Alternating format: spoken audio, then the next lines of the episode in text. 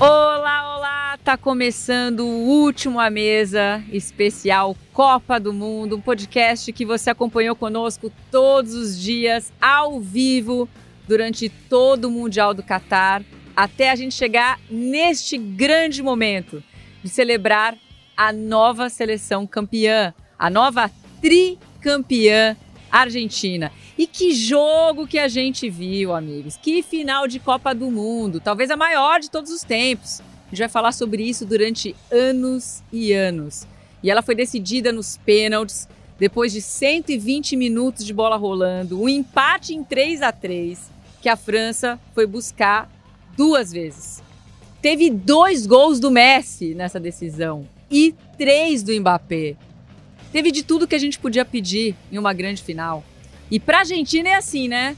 Toda conquista é sofrida, nunca é tranquilo. Foi assim em 78, também com altas doses de emoção.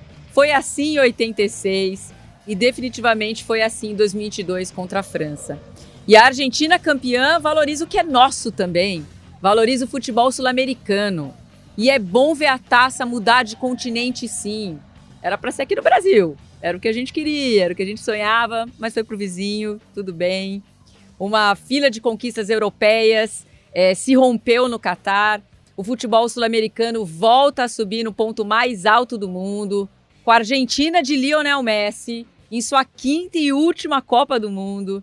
Ele vence, ele quebra marcas, ele quebra recordes, se consagra definitivamente, não lhe falta absolutamente nada.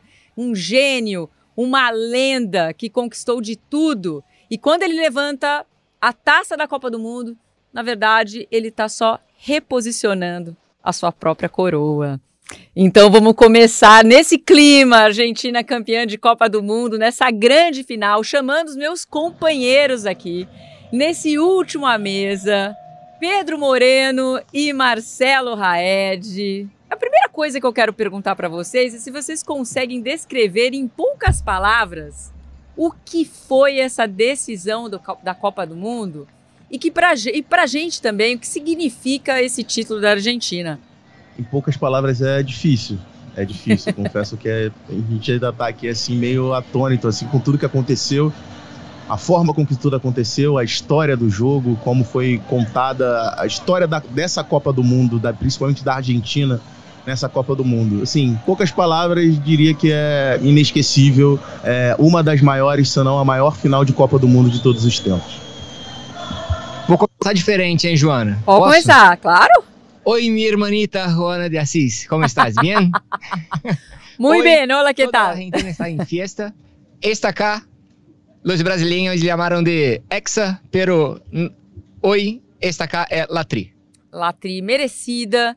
Vamos relembrar o caminho da Argentina para chegar até esse momento de absoluta glória no Catar, vencendo a França em um jogo que, olha, a gente teve que segurar o coraçãozinho. Eu não sei vocês, amigos, mas eu, tudo que eu tava postando no jogo, eu era frequentemente é superada, né? Os meus, as minhas análises ficavam velhas muito facilmente. Eu, quando vi a Argentina abrindo 2 a 0 eu achei, nossa, vai ser um jogo tranquilo. Gente, cadê a França? Cadê o Mbappé? Cheguei até a fazer provocações no Twitter. Mbappé, você vai entrar no segundo tempo? O cara me entra, me faz dois gols, ainda faz mais um gol na prorrogação. Aí eu penso, acho que eu, né, cutuquei o homem cedo demais. Aí vem o Messi, empata o jogo. Realmente a gente foi premiado, né, com uma grande decisão de Copa do Mundo. A Argentina, que chegou no Catar como uma das grandes favoritas, tinha uma invencibilidade de 36 partidas, é, vinha é, de um título da Copa América no Maracanã contra o Brasil, depois de um jejum desde 93, sem ganhar absolutamente nada, e na estreia perde para a Arábia Saudita de virada.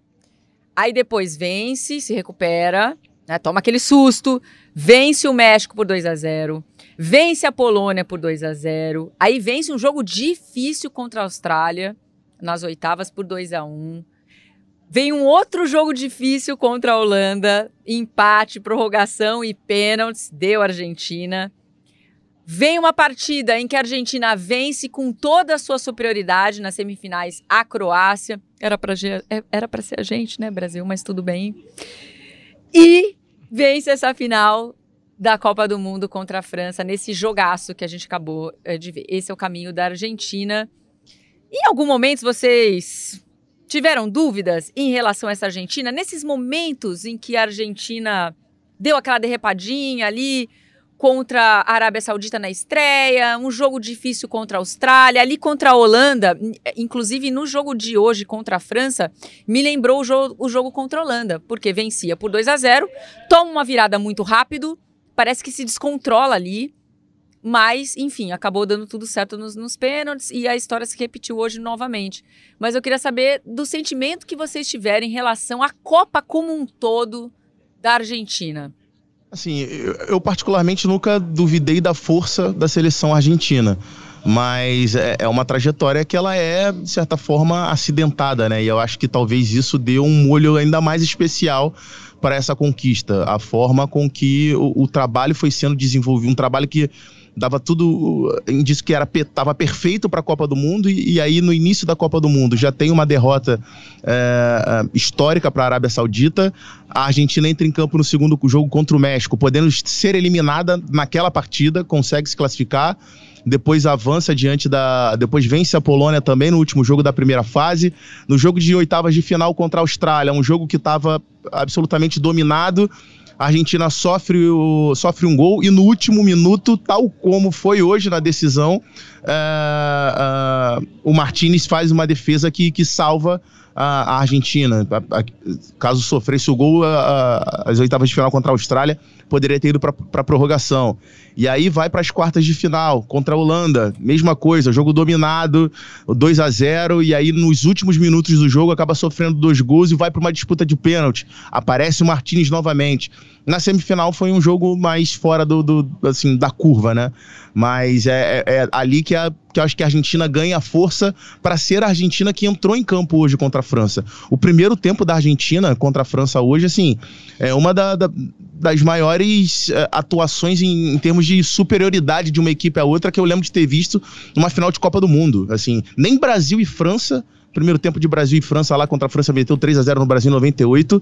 Acho que houve uma superioridade tão grande como a que a Argentina mostrou contra, contra a seleção francesa. A França no primeiro tempo simplesmente não finalizou no jogo, não é que não finalizou na direção do gol não, é, não finalizou no primeiro tempo inteiro. E no segundo tempo, quando sai o gol, o, o primeiro gol da França, o gol do, do o gol de pênalti do Mbappé, a França só tinha finalizado duas vezes no, no, no, jogo, sendo que nenhuma delas na direção do gol. Tinha sido um chute de fora da área do Mbappé que passou muito longe e uma cabeçada do Chouameni numa cobrança de escanteio. Eram as únicas finalizações da França que não conseguia sair para o jogo, não conseguia, é, é, é, não conseguia ter volume, não conseguia ter posse de bola, não conseguia é, armar um contra-ataque estava absolutamente entrincheirada lá atrás, porque uh, a seleção argentina impôs, conseguiu impor, impor o seu volume, uh, seu volume de jogo e foi muito melhor no primeiro tempo e durante a maior parte dos 90 minutos. E ali na segunda, na segunda etapa, depois do gol de empate, é, depois do primeiro gol, aí a França vem para cima. E aí, com alterações que o Deschamps fez,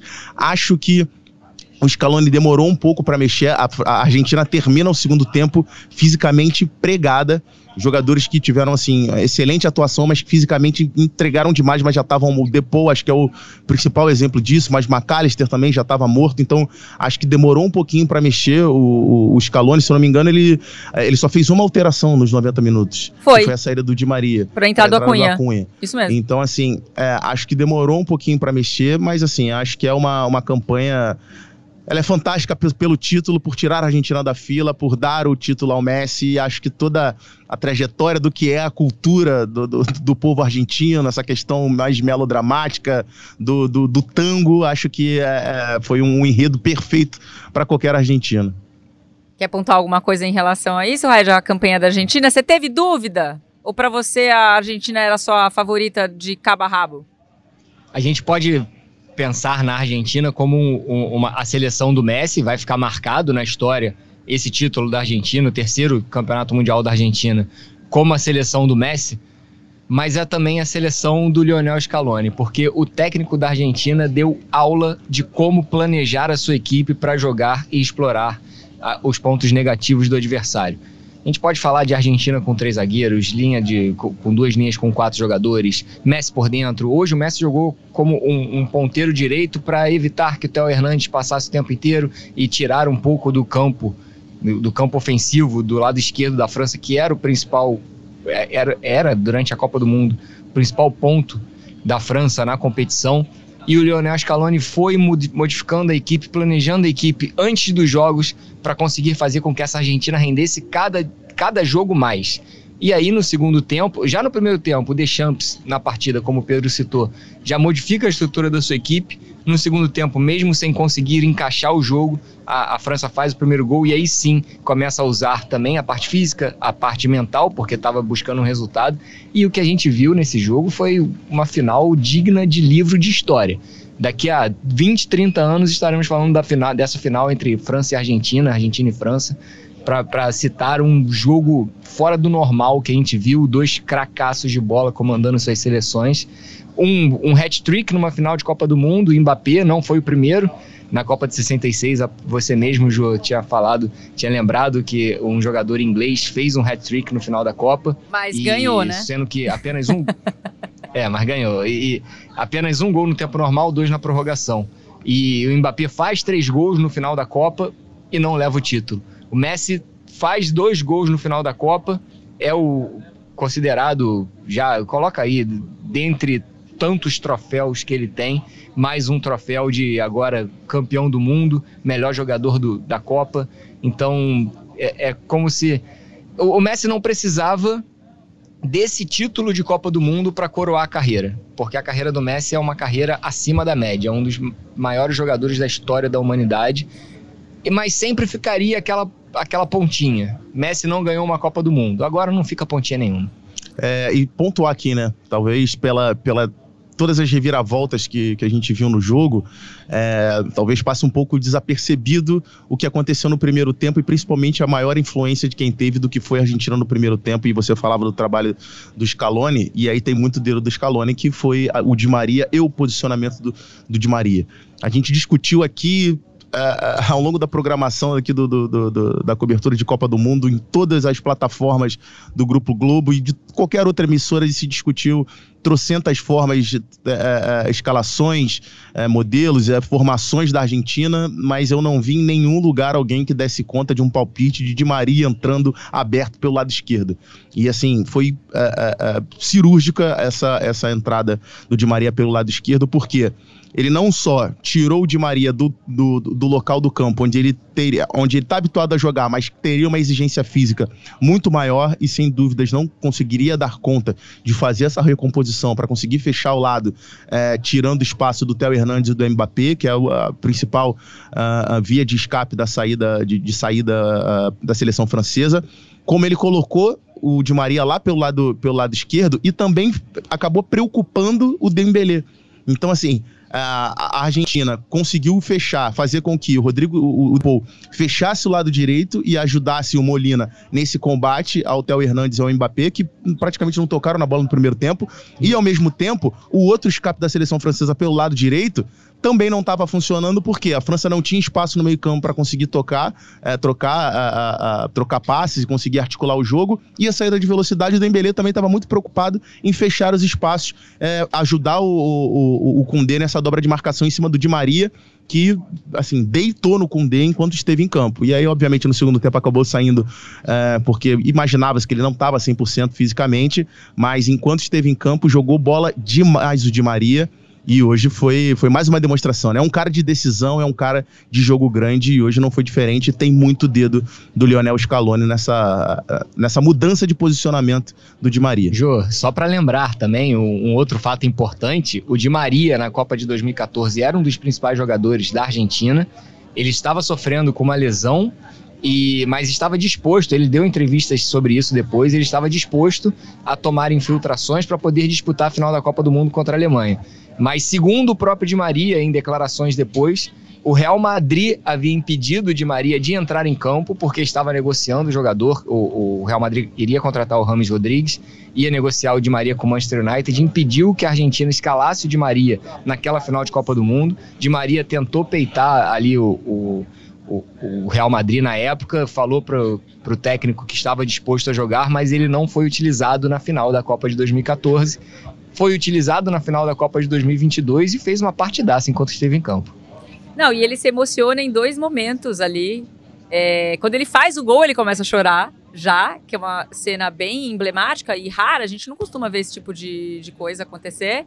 Ele chora também obviamente, quando. quando foram, a... foram, três momentos. Foram três momentos, isso que ele eu ia falar, ele chorou três ele vezes. Gol, ele se emociona quando ele faz o gol, ele se emociona quando o Messi faz o gol do 3 a 2 e depois ele se emociona de novo quando é marcado o pênalti da, ali na reta final do jogo, que o Mbappé cobra e empata o jogo em 3 a 3 Não, é sensacional e, e como você lembrou, realmente, a única substituição que o Scaloni fez é exatamente tirar o Di Maria, que a gente sabe que ele não estava 100%, né? É, e depois as outras quatro alterações elas só acontecem na prorrogação. Queria falar um pouquinho mais do Lionel Scaloni. Ele é o técnico mais jovem dessa Copa, 44 anos. Ele só não é o técnico mais jovem a levantar uma taça porque um outro argentino fez isso em 78. Né? O César Luiz Menotti tinha 39 anos quando foi campeão com a Argentina em 78. Então, o Scaloni, um treinador que assume depois de 2018, quando o Sampaoli deixa o comando da Argentina como se fosse uma espécie de interino, tapa-buraco, muito desacreditado. E tampão. ele vai. Então, famoso tampão. Não tinha trabalhado como treinador e ele já assume simplesmente o trabalho de treinador dentro da seleção, né? Ele era auxiliar antes. E ele vai ganhando a confiança e o carinho. Ele tem o carinho da torcida argentina, da mídia também argentina. Né? Existe um carinho, um respeito pelo trabalho dele. E ele foi ficando e foi é, voltando a dar prestígio para essa seleção da Argentina, que, como eu já destaquei na abertura, não ganhava nada expressivo. É, a, a, fazia 28 anos quando ganha a Copa América, em 2021, e agora ganha a Copa do Mundo. Né? A Argentina agora consagrada tricampeão do mundo, consagrando também é, o trabalho do Messi. E antes da gente dar é, sequência aqui no nosso debate, vamos rodar alguma das entrevistas, né? que a gente recebeu ainda em campo algumas, né? Vamos ouvir primeiro então o McAllister, né? Ele fala sobre o sentimento de ser campeão do mundo. Eu quero te perguntar o que, que você está sentindo nesse momento, como você viveu essa final de Copa do Mundo? É... Com muita tranquilidade. Com muita tranquilidade. Apesar de tudo que se viu nesse Mundial, nós chegamos com muita tranquilidade. O que se viu foi isso. Se não sofremos, não vale nada. E hoje a gente tinha que sofrer um pouquinho mais, mas sempre sofremos um pouco mais. O primeiro tempo foi perfeito, um baile da Argentina, foi o que vimos? O primeiro tempo foi muito bom. O segundo, tivemos alguns erros, mas a gente conseguiu seguir adiante como sempre fazemos, dentro do campo e fora também. Como argentinos, nós sempre seguimos adiante. A quem você gostaria de dedicar? A todos os argentinos, a todas as pessoas que estão com essa seleção nos últimos três anos. Obrigado a vocês, obrigado pelo apoio. O que vimos hoje, essa paixão, essa união, tomara que tenha servido de exemplo para poder mantê-lo no futuro e que a gente possa se dar conta de que quando estamos juntos somos melhores. Só tirar uma dúvida, né? Que eu acho que não era o McAllister, né? O McAllister, né? Que deu essa entrevista. Foi o Talhafico. Era. Era o McAllister não, mesmo? Não, tá, tá, o Talhafico. É o Talhafico, só uma correção, tá, gente? Então não é, era o McAllister, era o Sim. Talhafico que deu a entrevista aí falando. E ele fala uma coisa muito interessante sobre essa coisa de sofrer e o Messi tem uma matéria do New York Times dessa semana que fala dessa Copa em que em muitos momentos os jogadores, as estrelas, usaram esse termo saber sofrer. O Modric usou, o Messi usou algumas vezes. E a Argentina, como a gente já destacou também, todos os títulos da Argentina em Copas do Mundo tiveram a sua dose dramática. Acredito que essa aí é a recordista de drama. Mas 78 não foi tranquilo, né? Porque foi um a um no tempo normal contra a Holanda. Então o jogo ele só se define na prorrogação. Então a gente não pode dizer que foi tranquilo assim em 78. 86 foi 3 a 2.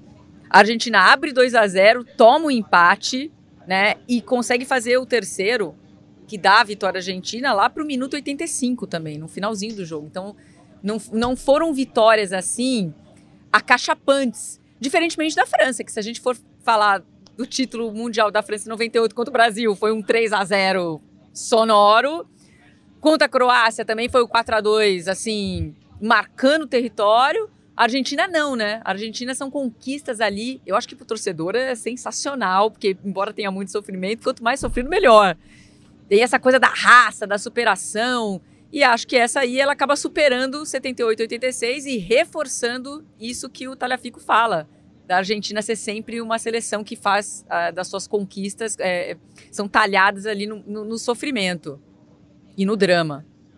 É, e, e, o Talhafico é um personagem interessante, né? Porque ele não, é, não foi, foi, titular da final da Copa do Mundo, mas ele não era o titular da seleção. Entrou na semifinal contra a Croácia, muito por conta da ausência do Acunha, que estava suspenso, e aí houve uma alteração na, na, na, mudança de esquema, onde o, o Scaloni passou a jogar para jogar com a linha de com, com, com, com a linha de quatro.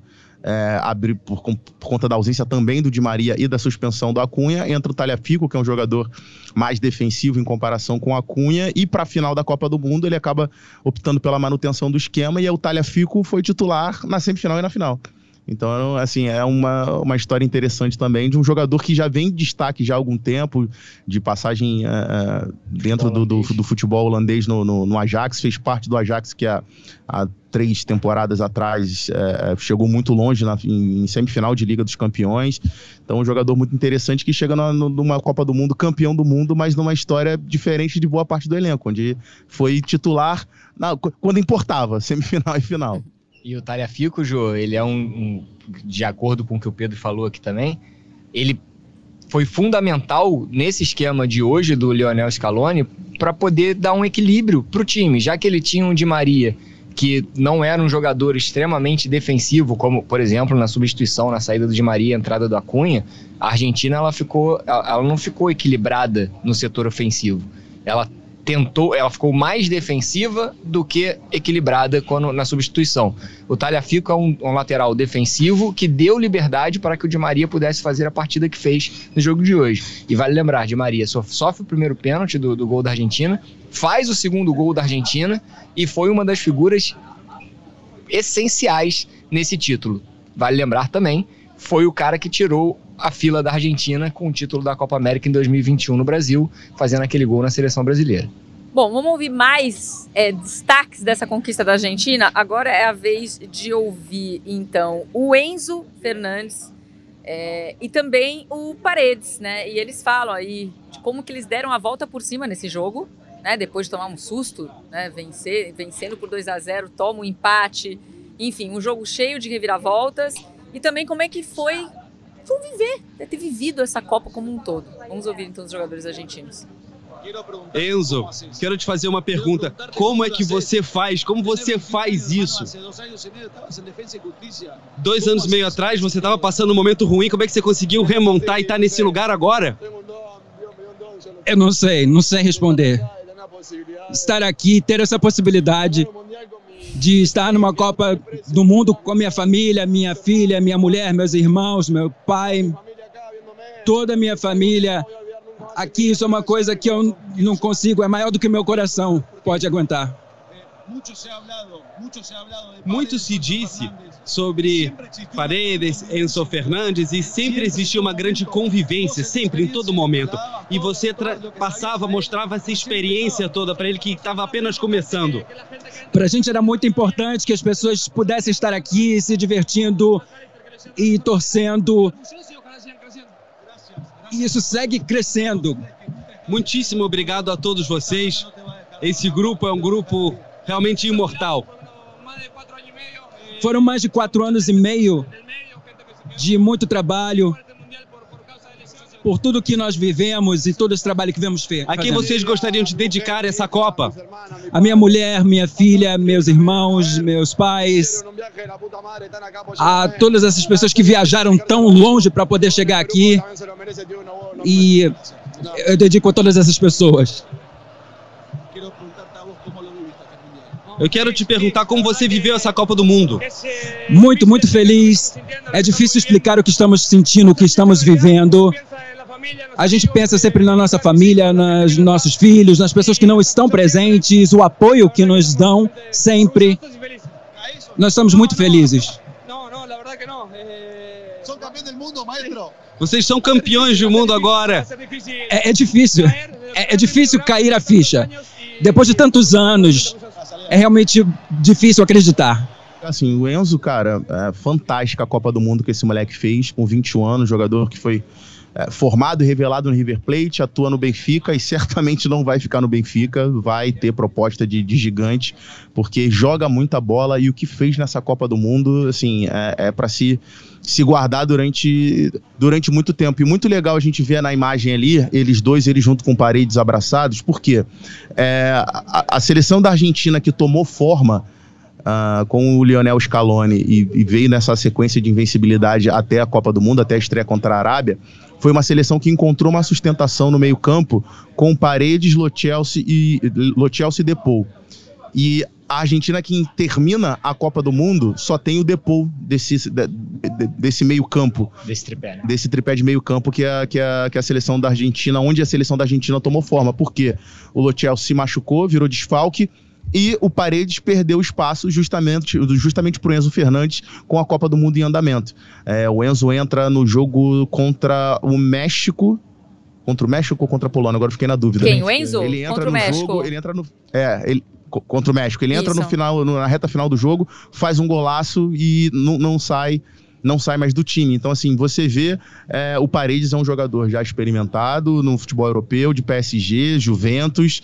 É, é um cara que, como eu disse, fez parte do, do, durante todo esse ciclo como jogador importante titular dessa seleção da Argentina, perde a vaga durante a Copa do Mundo e a gente vê que dentro do elenco, assim, isso não, isso não se transforma num problema, né? A gente vê ali os dois jogadores abraçados, inclusive enquanto o Enzo tá falando, o Paredes tá meio que fazendo um carinho assim na cabeça dele, tipo aquele quase que um negócio de irmão mais velho, sabe? Então, assim, a gente vê que a ausência de vaidade dentro desse grupo da, da Argentina, eu acho que é algo muito simbólico, principalmente em cima da figura do que é o Messi, né? Talvez ele tenha concentrado toda a, a, essa coletividade dentro desse elenco da Argentina que é, jogou a Copa para Messi, né? E pensando em características de jogadores, o Enzo Fernandes, ele não é aquele jogador aquele primeiro volante de combate, é como Cicão, é, por é. exemplo, é o, é o Paredes. O Paredes é aquele cara que não passa nada. O Enzo não, o Enzo é pensador, ele jogou à frente da linha de zaga para pensar a saída de bola. Daqui a pouco ele tá jogando de segundo. Então é um jogador multifunção, um jogadoraço, que formado pelo River Plate, que está no Benfica. Concordo com o Pedro que terá um grande espaço no cenário europeu a partir da próxima janela de transferências. Enzo Fernandes mostrou muito futebol nessa Copa do Mundo não à toa foi eleito o jovem, melhor jogador jovem desse Mundial. E olha que tinha muita gente aí atrás desse prêmio, hein? A gente falou tinha. de muita gente aí, o próprio Bellingham, tinha muita gente na própria seleção da França, muita gente jovem, Tchouameni, que fez uma ótima Copa do Mundo também, mas acho que o prêmio ficou, ficou em ótimas mãos, daria para o Enzo Fernandes também. E acho que o fato da gente ter um jogador tão jovem na Argentina, o Enzo, né, que ganhou. Eu estava até olhando as escalações da Argentina desde a primeira partida, e de fato foi isso mesmo. Ele entrou com o jogo em andamento contra o México, faz o gol. É, e não sai mais do time. A partir do jogo contra a Polônia, ele é titular absoluta. Ele, assim como, como o, o Julian também, são jogadores muito novinhos, uhum. né? O Julian tem 22 e o Enzo 21. E eu acho que para o torcedor argentino, que vai comemorar durante muito tempo ainda é, é essa Copa do Mundo, então não está muito preocupado com 2026, mas são dois jogadores aí que mostram que tem. Ó, a Argentina tem, tem fôlego aí, tem jogadores jovens para segurar esse piano aí que o Messi vai deixar né, nessa lacuna dentro da seleção argentina. Não, tem, tem o próprio McAllister, Molina também é muito jovem, Cúcio Romero, Lisandro Martinez, que estava no banco, excelente zagueiro também. Assim, a, a seleção argentina tem jogadores para se manter competitiva durante bastante tempo. É, o que vai acontecer é, é, muito difícil da gente conseguir uh, saber, do, a gente não tem como adivinhar, mas assim, é, em termos de nome, de revelações, de jogadores é, assumindo protagonismo dentro, dentro dessa seleção argentina, eu acho que, sem dúvidas, a Argentina tem. Agora, vai perder, a, a gente imagina, né, que Messi e, e, e, até o próprio Di Maria, uhum. uh, imagino eu, que não vão continuar uh, defendendo a seleção Já argentina. Até declarações, né? O Di Maria disse que era a última competição Sim. dele, o Messi disse que era a última Copa. A última Copa, é. A gente não sabe, de repente, sei lá, se Messi resolve esticar, jogar mais alguma coisa, uma Copa América da vida, não sei. Acho pouco provável. Sai Mas, cima, né? É, mas fato é que são dois jogadores que vão deixar a seleção. São dois dos melhores jogadores da seleção argentina já há muito, Muito tempo. Então, assim, a- só que a- acho que a renovação ela começou a ser trabalhada, né? Se a gente for pegar a seleção argentina, que foi. eh, que disputou a última Copa do Mundo, que caiu para essa própria França em 2018, é uma seleção muito modificada. Eh, inclusive, a gente viu, por exemplo, o Agüero, estava em campo hoje, jogador que acabou tendo que se aposentar antes da hora, que fez parte desse grupo. Uma imagem muito legal, né? Ver o Agüero ali. Levantou a taça. É, não, e concentrou junto com o grupo nessa reta final agora e levantou a taça, participou ali com a camisa 19, que era a camisa que ele, 16, 16. que ele usava. Ele tava com 16? É, Se não me engano, era 16. Vou até, até É, conferir aqui. é, eu, vi, eu, eu acho que eu vi ele com a camisa 19, mas pode ser também. Mas o jogador participando, participando ali ativamente, como se fosse de fato um campeão mundial. Acho que se sente o grupo sente que ele é, é, é, de- foi parte importante também desse processo. Mas aí você não tem o Agüero, mas você tem o Julian Álvares aparecendo, o próprio Lautaro, que fez uma Copa muito abaixo da média, fez uma Copa ruim. O Lautaro hoje, inclusive, na prorrogação, perdeu um gol, cruzamento na cabeça, que todo atacante pede um cruzamento daquele na pinta, na- quase na pequena área, numa final de Mas Copa é por do isso Mundo. que ele perdeu a Ele posição, né? Chegou a lembrar. che- é, chegou a lembrar o Higuaín, né, na, na Copa de 2014. Teve Acho muita gente que uma fez essa Copa muito abaixo comparação. da média, mas que é um jogador de, de qualidade. Então, assim, é, a Argentina tem talento, a Argentina tem valores para que para continuar se mantendo competitiva durante bastante tempo. Eu penso o seguinte, Jô, eu tenho dois pensamentos diferentes sobre isso. Primeiro que, sem uma referência té- técnica, eu acredito que essa seleção vai oscilar bastante. Sem o Messi como no, no comando dessa garotada, eu tendo a imaginar que essa seleção vai oscilar bastante. Ao mesmo tempo, você pega o trabalho dessa Copa do Mundo, de- desde que assumiu do Lionel Scaloni, você, você imagina que esse cara vai tirar por onde essa equipe ser muito mais equipe do que própria do que era com o Messi dentro de campo. Mesmo que ele tenha feito uma excelente Copa do Mundo, é, é um- uma referência técnica, é um cara que decide. E quando você não tem essa referência técnica, o, o talento coletivo tem que tentar suprir. Então eu tenho dois pensamentos diferentes sobre isso. E falando ainda sobre o Enzo Fernandes, chega a ser até irônico que o melhor jogador jovem da Copa se chame Enzo. E assim, e tem uma, uma outra questão também, né? Que é, Podia ser Luca é, uma também. coisa é, é muito mais difícil, é muito mais difícil você fazer uma renovação sem ganhar nada, né?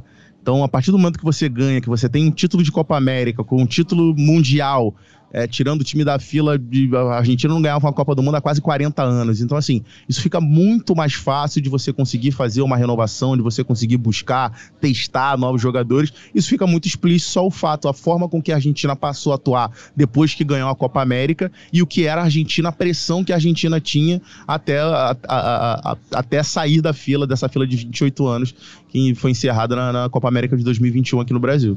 E o Enzo, eu tinha até feito uma listinha aqui, porque assim, eu- na hora que, que foi pra prorrogação, eu já imaginei os pênaltis. E aí eu fui lembrar os batedores é, de pênaltis contra a Holanda. E a, e- e a Argentina começou com o Messi, depois veio o Paredes, depois o Montiel, o Enzo erra e, por último, o Lautaro, que faz o dele, certo? E aí eu, eu fiquei me perguntando, Isso. Quando ele põe o de bala no final do jogo, eu falei assim, nossa, ele vai botar o de bala, então ele vai mudar os batedores contra a França, então ele vai tirar o Enzo, ele não, não vai colocar o Enzo para bater. E foi de fato o, o, o que aconteceu. Foi poupado desse momento tenso do- do- dos pênaltis dessa vez. E uma outra coisa, o, o, o Enzo Fernandes jogou o segundo, em tempo, o segundo tempo inteiro amarelado. Porque ele toma um amarelo no final do primeiro tempo e ele é um jogador no meio-campo da, da, da, da- Argentina. É, é um, um- talvez o principal jogador de contenção, embora não seja exatamente a sua melhor característica, mas ele joga o segundo tempo inteiro amarelado e, e, assim, a gente não viu ele fazendo faltas, cometendo, fa- é, cometendo faltas, e ainda assim, cobrindo espaço muito grande do, do campo, desarmando, é, auxiliando no, na- no início da criação da jogada, aparecendo na área. No lance do gol, no lance do, do, do segundo O gol, contra-ataque. Ele, ele é quem é- aparece, ele é quem ele é, que, ele é quem dá o passe na direita pro, pro, Pro Lautaro. Messi. E é ele quem pisa na área. Ele recebe essa bola no meio, abre no Ah, Lautaro. no terceiro gol. Isso. Essa bola. ah, ele recebe do Messi, ele abre e é, e é ele que tá pisando aqui na área. Se essa bola não sobra pro Messi, era ele que tava ali dentro da área. E ele é o principal jogador de contenção da seleção argentina.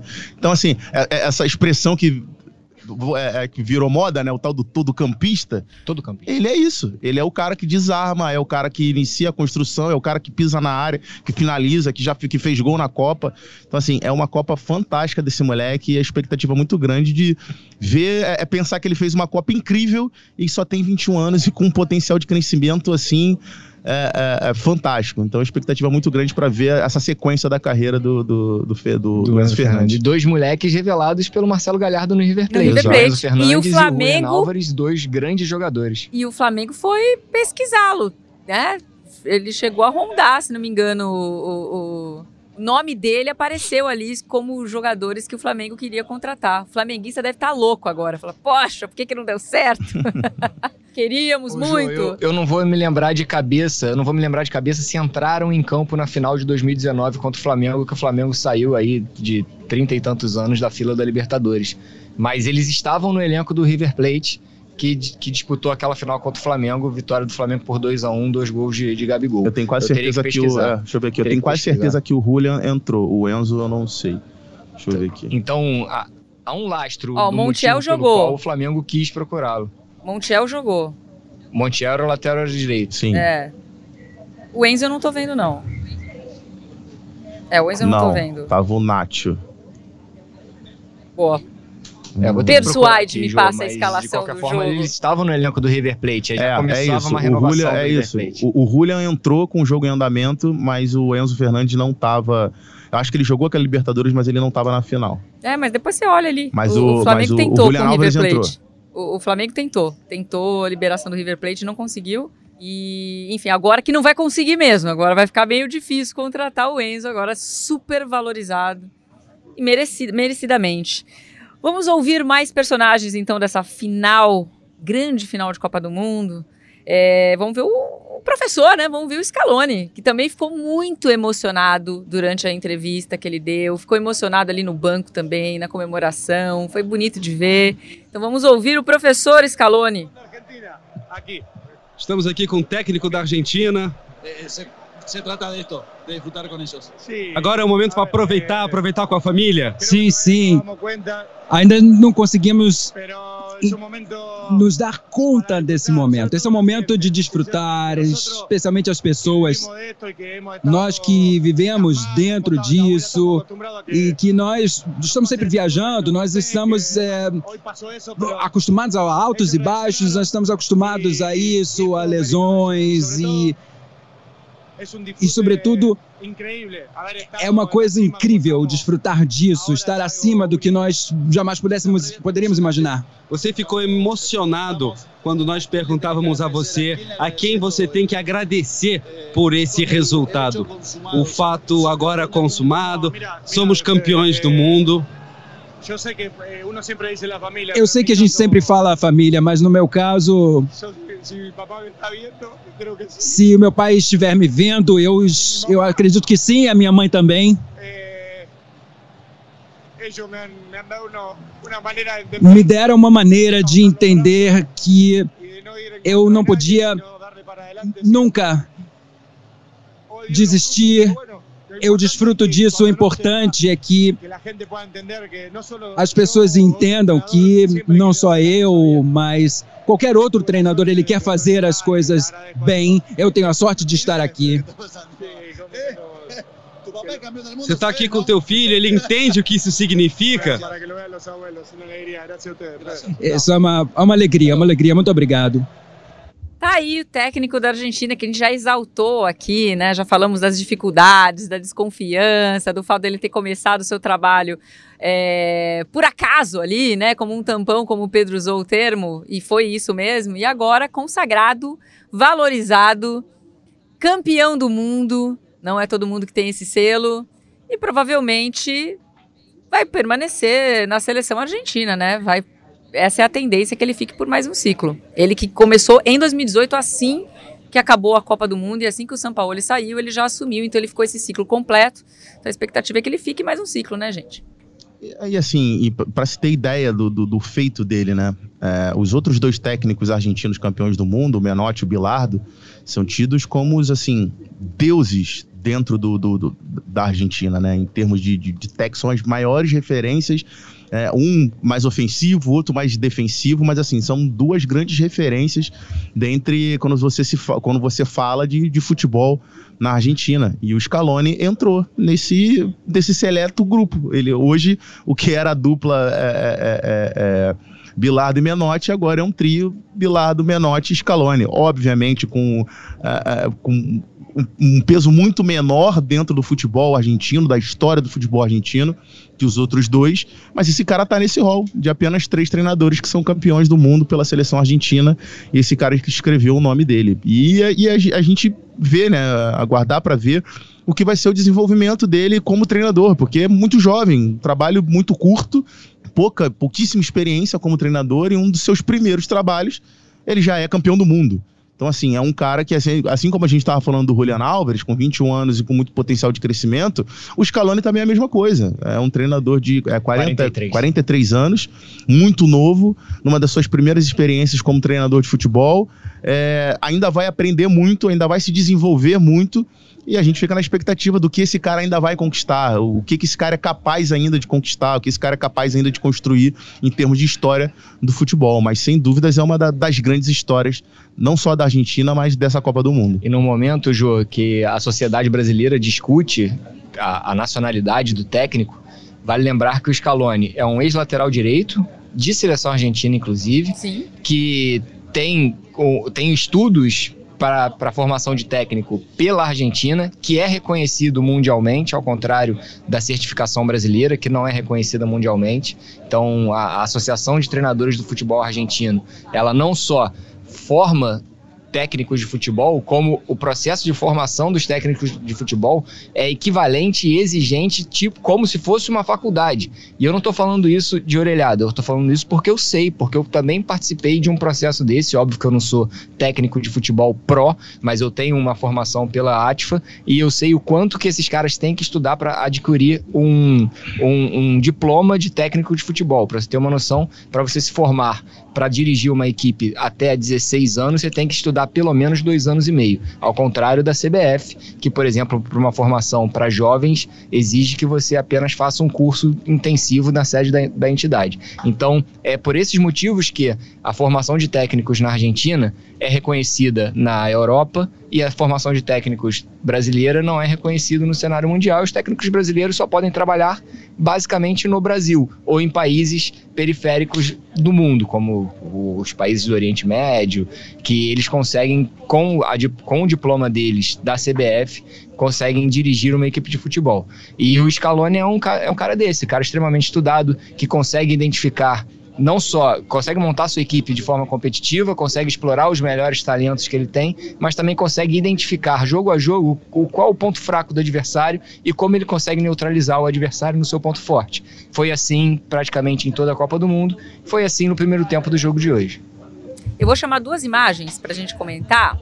É, a primeira ainda em relação à Argentina, é, que é a imagem de Kun Agüero com a taça. Acho legal a gente registrar isso. Ele que é um jogador lendário, é, é, é um artilheiro, né? Com A maiúsculo, também levanta a taça. A gente já citou, mas é legal mostrar.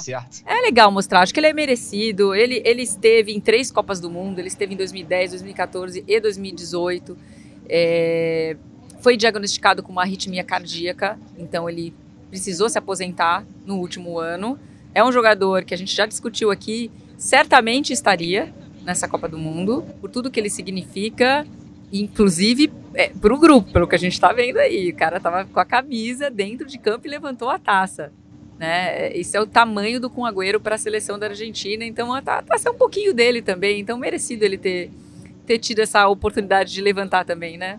Não, sim, é um cara que tem uma história maravilhosa dentro do futebol. É o maior artilheiro e o, acho que o maior ídolo da história do, do, do, Manchester City, por exemplo, fez o gol que tirou o City de uma fila enorme uh, uh, uh, sem títulos da, da, da, Premier League. É um cara que durante muito tempo uh, jogou junto com o Guardiola, que na minha visão é um dos maiores técnicos da história do futebol e eh, tem várias entrevistas, várias citações do Guardiola falando uh, que dão conta da importância, da polivalência e, e, e do quão grande é o, o né, como jogador de futebol, mas também como ser humano. Teve, é, viralizou um vídeo dele assim que ele chegou no Catar dançando com umas crianças e tal, assim, vídeo, vídeo sensacional de que mostra um pouco, né, de como é, e legal a gente ver ele feliz porque assim é um, um choque sem dúvida muito duro seria para qualquer pessoa você não poder exercer a sua profissão por conta de, um, de uma questão física, de um impedimento físico.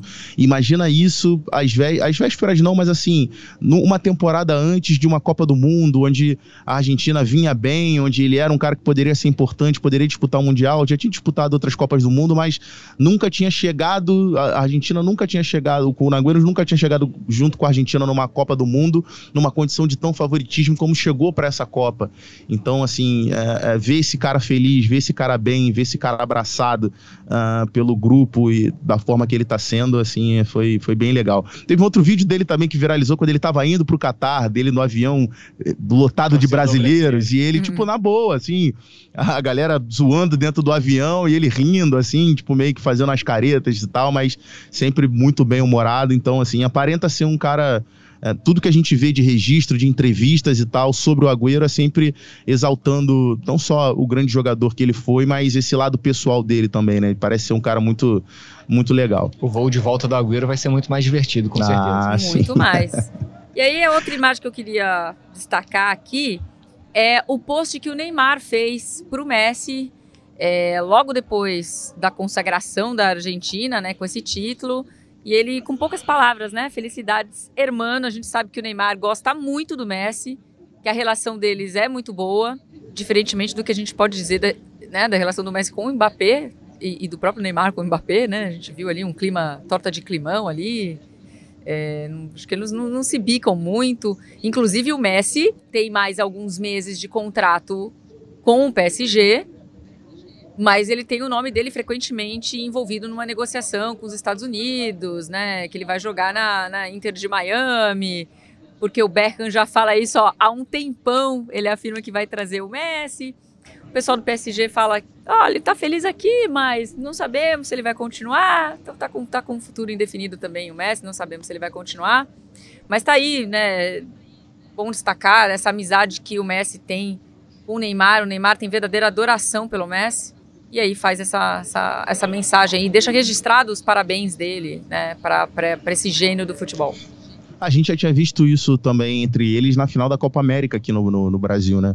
Quando a, a, Argentina derrota o Brasil, o, tem uma foto muito legal tirada dos três sentados na, na, na escadaria que dá acesso ao campo. Messi, uh, Neymar e Paredes. Paredes, na época, os três jogavam juntos no, no, no ali no PSG, então, assim, eles sentados e conversando de maneira muito amistosa e tal, são, assim, são grandes amigos e agora me chamou muito a atenção uh, a gente não ter visto nenhum aceno, eu pelo menos não vi, acho que, que não, não foi registrado, pelo menos pelas, pela transmissão oficial da, da da FIFA e também ainda não vi foto nenhuma em rede social de, de nenhuma de nenhum aceno tanto do Messi pro Mbappé quanto do Mbappé pro Messi, aquele negócio do tipo, ah, parabéns, você foi campeão e tal, o, o contrário Sim, do, do jogam no mesmo time, né? Dando aquela força, pô, você você perdeu a Copa, mas estamos juntos. Tamo junto, parabéns. Você fez ali. três gols, um perdeu, mas fez três gols. Que na hora. É, e tem até um vídeo rolando que na hora que o Messi faz o terceiro gol, tipo, ele passa assim e, e, tipo, meio que dá. Não sei se ele de fato deu uma encarada no Mbappé, mas o que o vídeo sugere, é um recorte de um vídeo, né? Mas já que a gente tá botando aqui uma linha na fogueira, vamos botar, vamos jogar essa gasolina.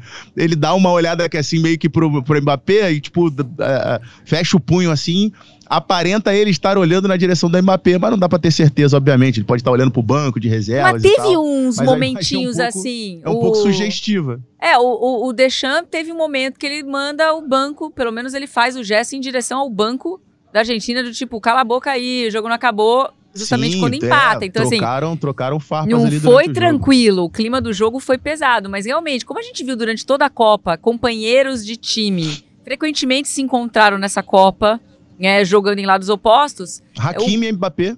O, Mo, o Modric e o Rodrigo, né? Fez questão de abraçar o, o, o Rodrigo, que tinha perdido o pênalti, enfim. É, enfim, né? A gente. Isso é uma cena comum que a gente realmente ficou faltando essa. essa essa, esse fair play ali, um abraço, parabéns, porque o Mbappé também fez uma Copa extraordinária, tanto é que ele é o, a- Sim, venceu a, sim. a chuteira de ouro, é o artilheiro da Copa, e aliás, ele é o artilheiro da Copa. Com 24 anos, o cara já tem 11 gols, né? Então, assim, é, é um cara que tem, tem um futuro brilhante pela frente. Tem também um gênio complicado, né? Nos relacionamentos dele aí, frequentemente são questionados. A gente já falou aí do clima da seleção francesa que não era dos melhores. Eu queria falar um negócio da estrela, gente, que agora a Argentina ganhou uma estrela na sua camisa. Esse negócio aí de colocar uma estrela a mais antes do tempo deu um azar danado, né? Porque o Neymar postou lá a foto da bermuda, deu no que deu. Eu acho que ele não tá errado, tá? Você ficar desejando, imaginar, não é isso, mas deu um azar.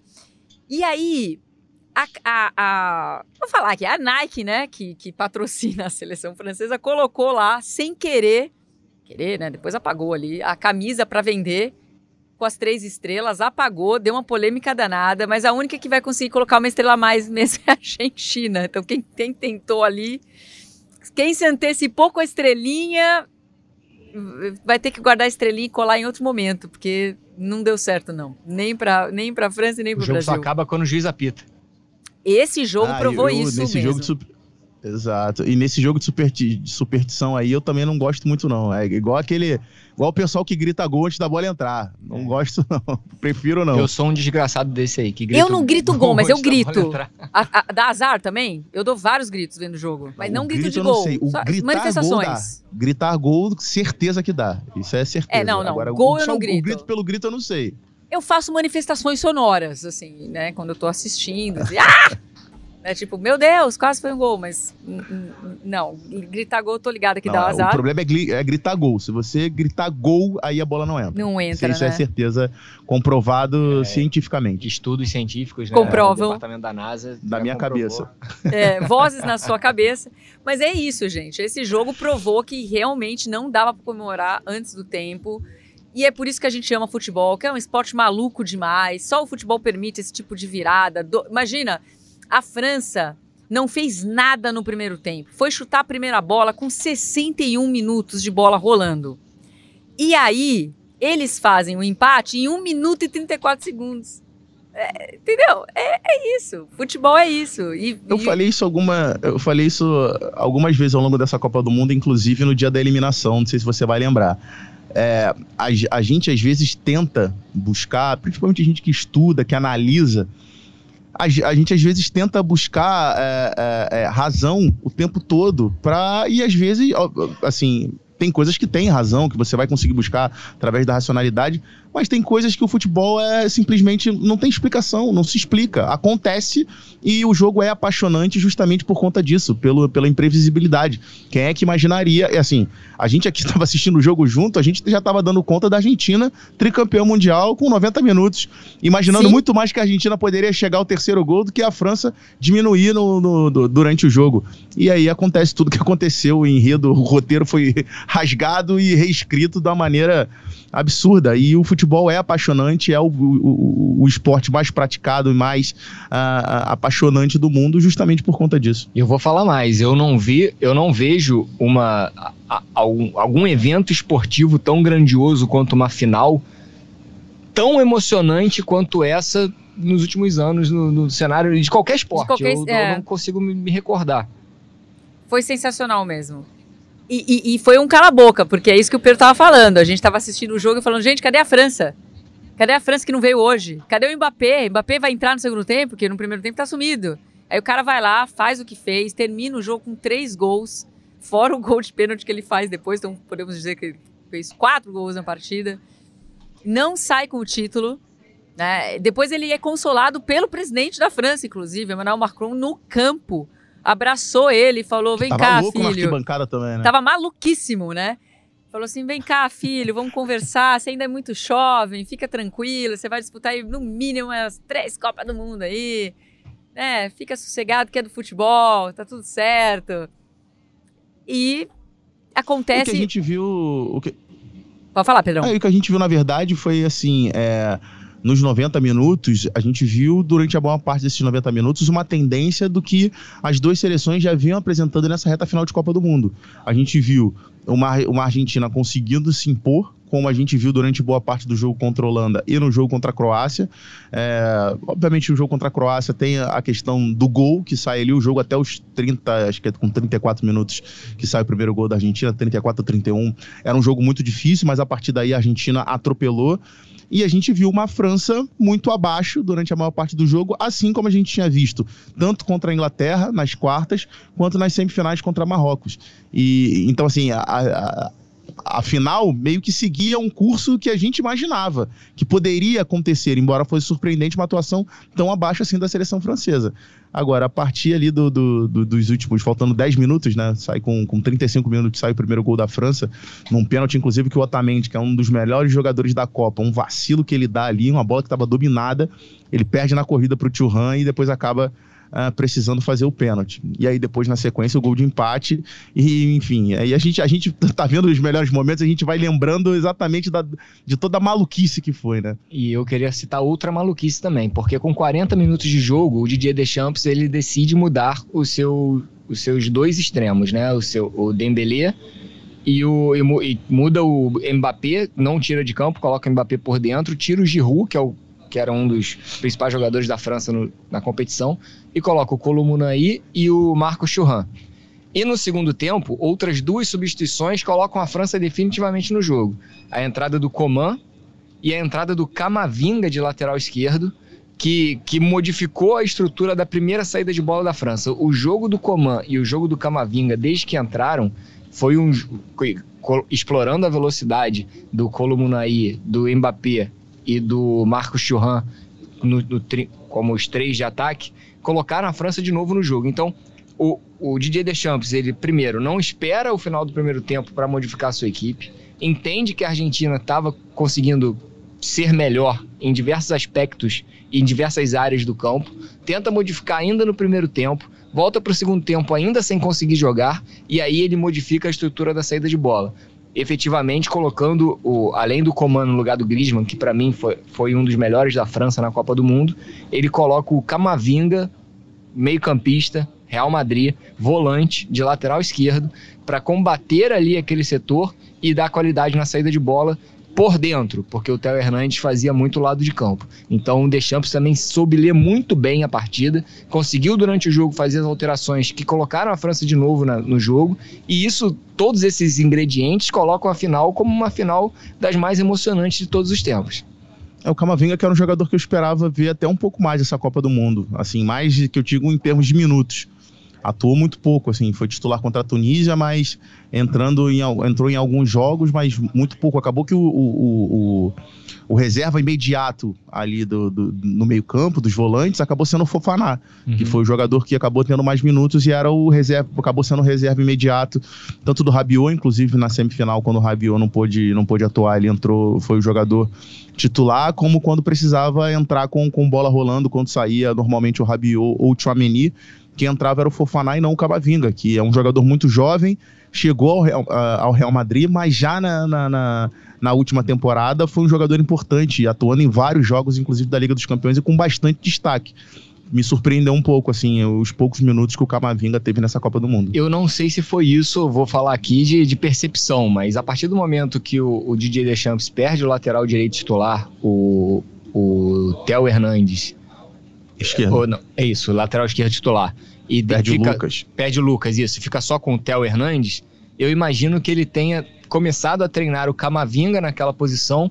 E aí, quando você começa a treinar um jogador na posição, porque você só tem um lateral à disposição, você acaba se acaba tirando o jogador da disputa da, pelo meio de campo, que é a posição original dele. E aí sobra espaço pro, pro Fofaná para substituir ali ou o Rabiot ou o Chouameni, pelo menos eu pensaria dessa maneira. Se o jogador está treinando efetivamente de lateral esquerdo, porque eu tenho um problema na posição, ele não disputa mais a, a vaga no meio de campo, só se acontecer alguma coisa muito fora do comum. É isso. Vamos ouvir. Aliás, antes de ouvi-lo, o que vocês acham de goleiro catimbeiro? Podemos dizer que Emiliano Martinez é a síntese da alma argentina e que isso fez a diferença na, nas oportunidades em que a Argentina precisou aí de disputa de pênaltis? Assim, cara, ele é um personagem muito, uh, muito interessante, inclusive da forma com que surge, né? Porque ele não é um goleiro ah, que, é, que se criava uma expectativa muito grande. Não, nada. Ele meio que surge, é um cara que foi meio que bancado pelo Scaloni, testado pelo Scaloni e entrou e resolveu. Na Copa América foi importante, em disputa de pênaltis, inclusive.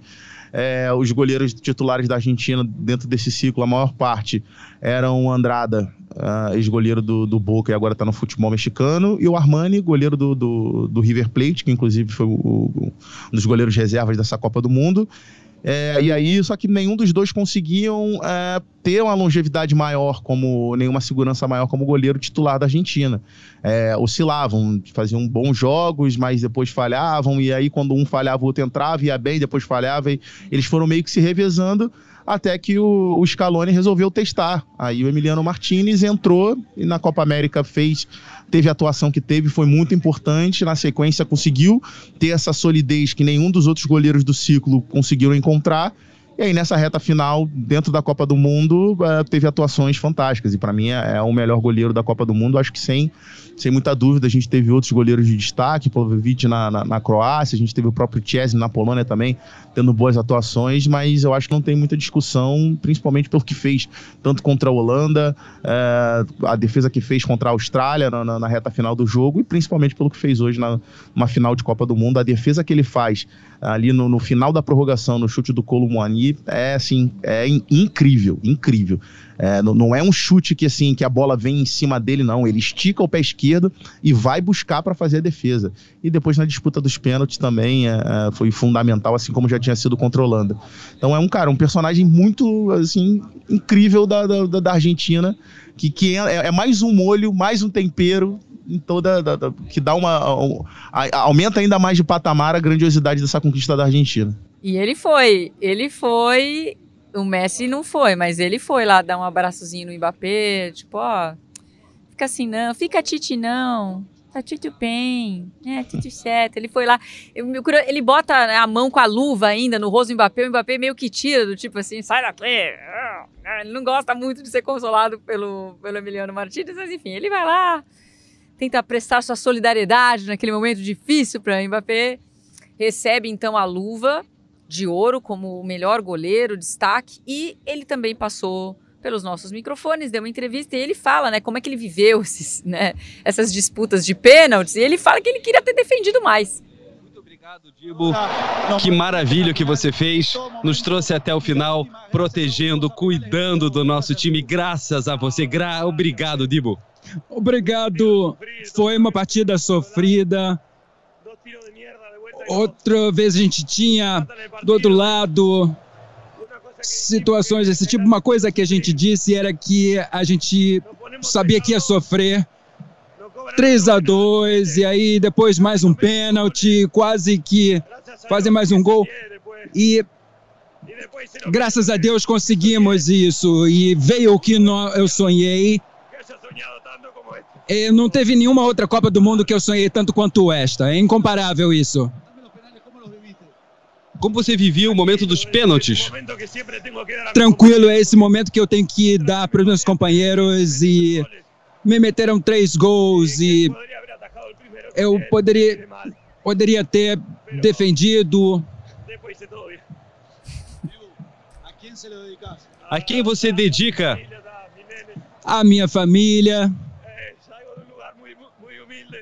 Eu venho de um lugar muito humilde.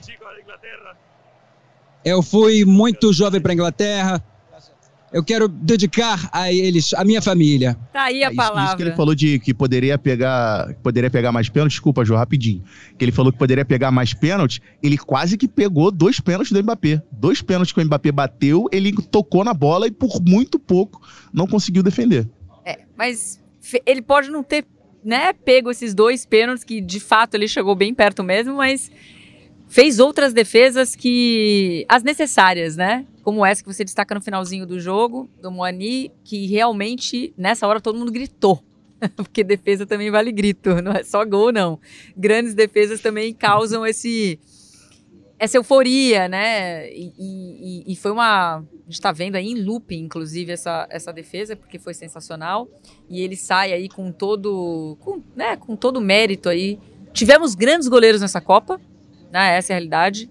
E, e, a gente poderia falar de outros goleiros que poderiam sair com esse prêmio, mas eu acho que é realmente merecido o, o, o prêmio sair para o Dibu.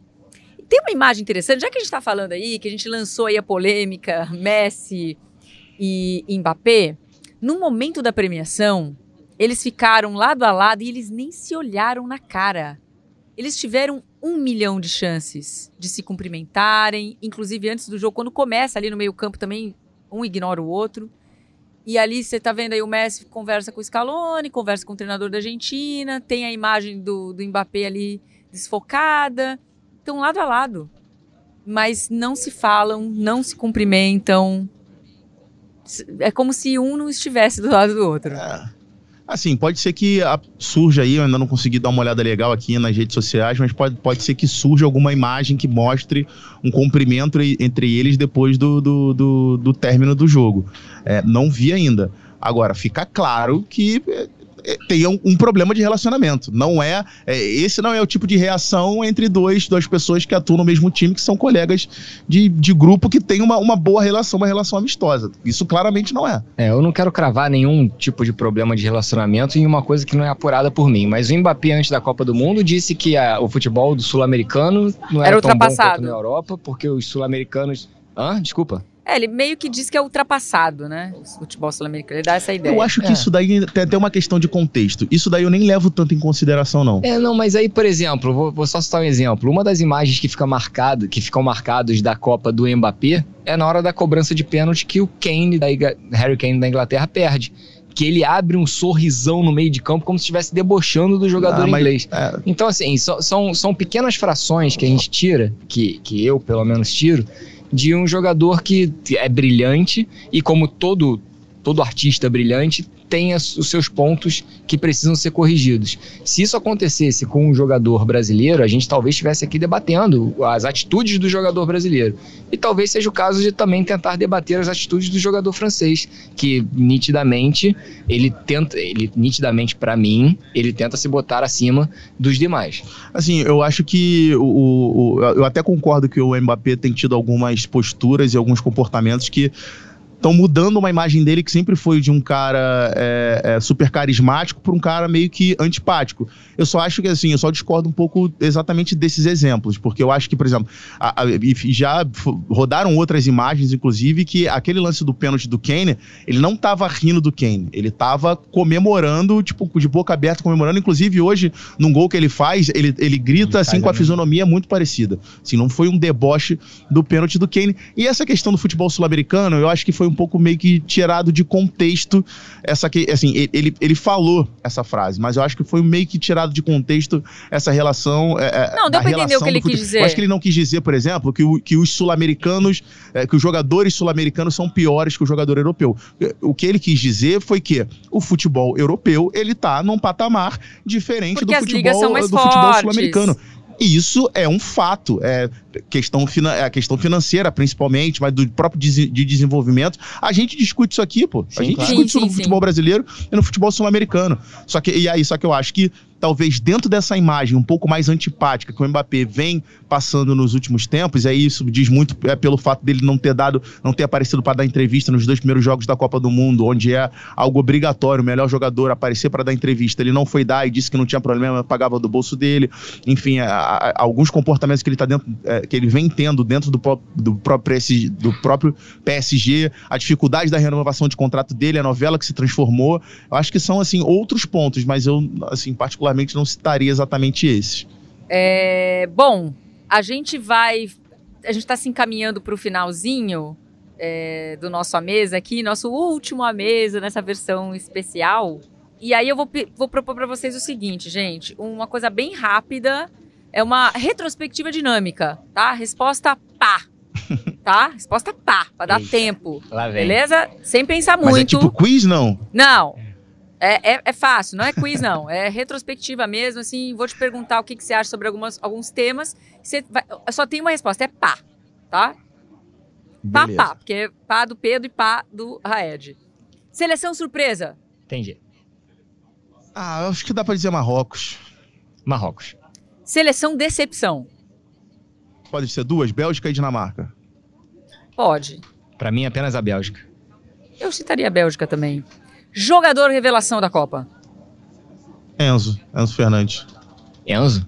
Jogador Tô desse. tudo Pedro, tá? O Pedro tá falando, tá aqui, ó. Só, só anotando aqui junto. Eu tô só, tô só Tinha aqui. que ser que nem aqueles programas de auditório, cada um escreve sua plaquinha aqui assim, ó. Aí vira. Então tá, ó. Jogador. é, decepção. Agora vai você, então. De Eu não Bruyne. gostei da Copa do. do... Não, eu não, eu não gostei da Copa do Lewandowski. Eu, é, o meu também é o De Bruyne. Maior história individualmente da Copa. Maior história. Ah, eu vou ficar com o Messi, vai. Lionel também. Maior zebra. Aí eu me refiro ao resultado em si. Porque senão vocês vão falar Marrocos de novo. Mas vai ser um, um jogo de Marrocos, provavelmente. Argenti- Argentina, não, pra mim é Argentina e Arábia Saudita. É verdade. Teve, esse- É, teve isso aí. não, eu, é, eu. Eu acho que eu fico com, com a derrota de, da Alemanha para o Japão.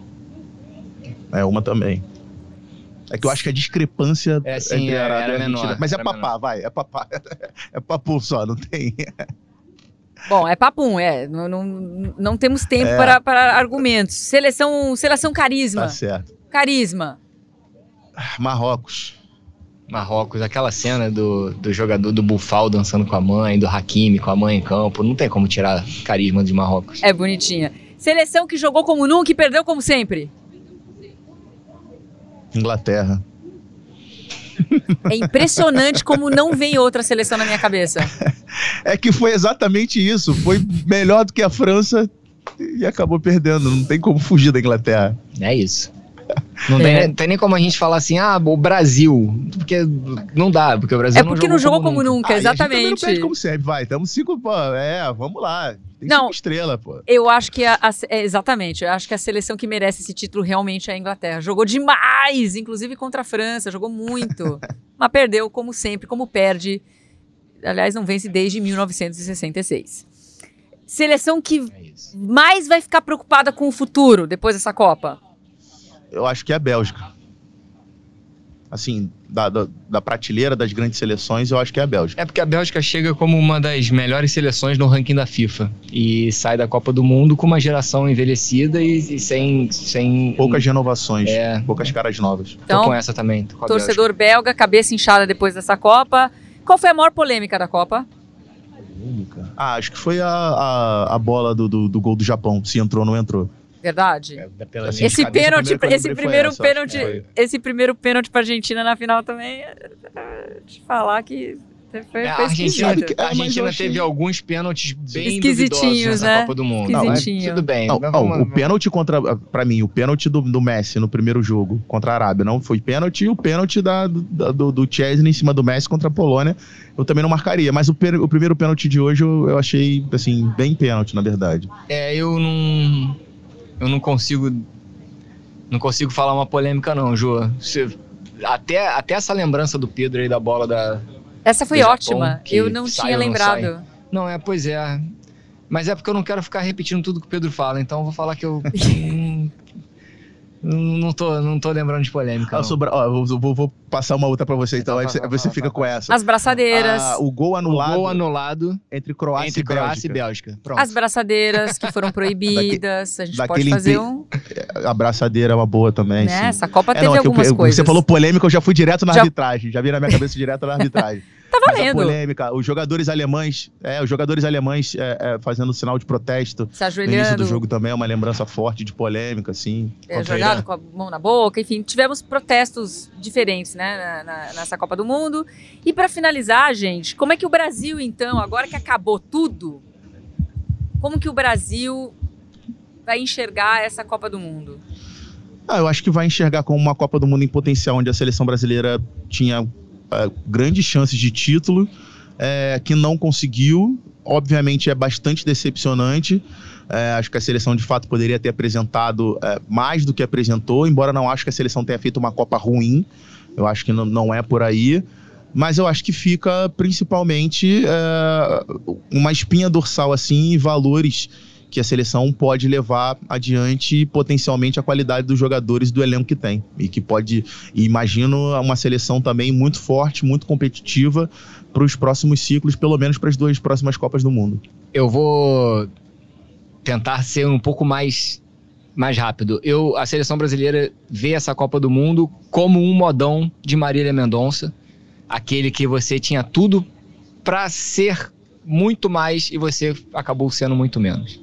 É, e agora nos resta, né, aquela coisa, ai, fiquei, fiquei triste que a Argentina ganhou e feliz que a França perdeu, mas na verdade a gente queria que os dois perdessem, né? A gente queria que o Brasil fosse campeão, mas eu acho que entre uma seleção e outra, melhor ser o futebol sul-americano. E só para encerrar uma informaçãozinha aqui, não chega a ser uma informação, mas é só um, né, um, uma parte da entrevista do Messi depois do jogo, porque ele já falou, ele tinha falado que ia ser o último ato dele, né, com a camisa da seleção argentina, disputar essa Copa do Mundo e ele foi campeão. E aí ele falou assim: "Olha, me encanta o futebol, lo que hago, disfruto estar en la selección, el grupo, quiero seguir viviendo unos partidos más siendo campeão del mundo".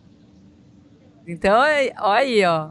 Pintou bolinha na tela, hein, Messi? Podemos ver um Messi, podemos ver um Messi na Copa América, por que não? É, o Messi também já falou isso. que não jogaria mais pela seleção argentina pelo tamanho Algumas das decepções vezes que ele, ele já, viveu. disse, ele já disse isso. Agora ele tá feliz, né? É, é, é que nem quando a gente a bebe a gente é fica que- rico. Então, é isso. É, o sentimento é o mesmo, né? Então ele tá, agora tá cheião, o Messi. Mas a, mas a verdade, Jô, a verdade é que en- enquanto o Messi continuar sendo o Messi, ele vai ter possibilidade de jogar. Ele só não se imagina no próximo ciclo. Mas se É daqui a três anos e meio o Messi continuar sendo o Messi dentro de campo, por que não? É isso. Mas de toda forma, parabéns a Lionel Messi, um, um gênio que provavelmente se despede de Copa do Mundo, mas a gente vai continuar vendo ele por um tempo nos gramados, graças a Deus, a gente merece isso. É, agradecendo a participação de todo mundo que esteve com a gente durante esse mesa especial de Copa do Mundo, todo dia ao vivo, com transmissão pelo GE. Globo, parceria com a Central do GE. E claro, depois o conteúdo todo disponibilizado nas melhores plataformas de áudio, mas foi uma experiência muito gostosa de fazer. Então, assim, agradeço a oportunidade. Obrigada por me emprestar sua casinha, André Rizek, PVC e Losete. E foi um prazer estar com amigos aqui, estar com você que estava prestigiando a gente todo ao vivo. Obrigada por mais uma participação e parceria, Pedro Moreno e Marcelo Raed. Foi muito legal estar com vocês nessa Copa do Mundo. Ah, Jô, eu que agradeço o privilégio estar trocando esse papo com você, com tanta gente querida que passou aqui. A gente pôde fazer dupla, formar trios, gente daqui, gente lá do Catar. Muitas tabelinhas legais. Muito gostoso. Sim, o privilégio foi muito gostoso e melhor ainda que a gente teve um encerramento desse com chave de ouro, com uma grande decisão. Uma É- grande decisão. Uma e grande decisão. Faço minhas palavras do Pedro mais uma vez, assim como eu colei em todas as respostas, praticamente. E queria lembrar que também somos, também eu me considero, o Pedro também vai se considerar um grande campeão do mundo, porque é a nossa primeira Copa como comentarista e estamos aqui substituindo Losete e PVC numa mesa, então para mim isso é uma grande vitória. Ah, eu- eu- parabéns, meninos, parabéns mesmo. Eu conheço a trajetória de vocês, a, né? A gente tá junto nessa estrada aí já faz um tempo, né? Pedrão, já fizemos várias viagens juntos, várias coberturas juntos. Raed já gritou muito no meu ouvido em Em transmissões 2012 por aí. Em 2012, a gente estava a gente tava cobrindo o Campeonato Brasileiro de Ginástica Artística no Espírito Santo, lembra? Claro que eu lembro, eu lembro muito daquela muqueca que a gente comeu depois. lembro demais, lembro demais. Então muito bom estar aqui com vocês, amigos, muito bom ver vocês também realizando sonhos como comentaristas aqui e só chegaram onde chegaram pela qualidade que vocês têm. Então, muito bom estar com vocês. Ó, um beijo para todo mundo da produção que esteve junto também. E voltamos aí na central do GE, né? Em outras lives pelo GE. Globo. Fica aqui meu abraço carinhoso por, né, por ter tido a chance de estar aqui numa mesa com vocês também. Beijo para todo mundo. Tchau, tchau.